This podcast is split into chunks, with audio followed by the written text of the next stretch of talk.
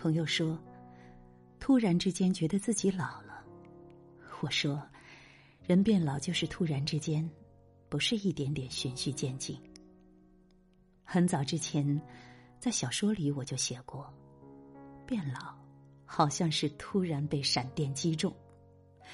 但那时其实我还不知道变老是怎么一回事，现在我知道了，却又忘记闪电是何时发生的。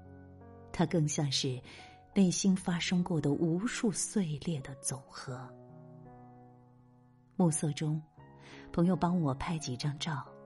我说：“我是这样的吗？现实中的我，应该比照片略好看一些吧？”朋友笑而不语。只有在清晰的看见自己老去的容颜之后，才会明白年轻时，每一个人都曾这般美丽与丰足。只是，那时的自己同样不会知道。人对自己的美是不自知的。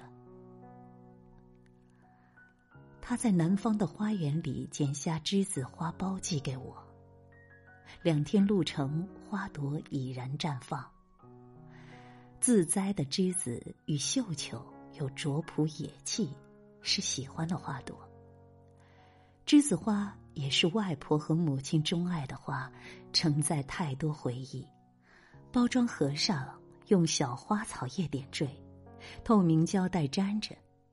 通常快递过来时，花草已干枯，心里深深感动。他这样温柔而真挚的活着，收到时有无法言表的感谢之心，又好像不是感谢两字所能包括。给予他人的温柔之心是滋养，滋养自己。也滋养他人。妈妈早上发微信：“我想你的时候，你一定要回复。”这是他的风格。其实，我一直很认真的回复他的每一句家常闲聊，带着宠溺他的无言的深切。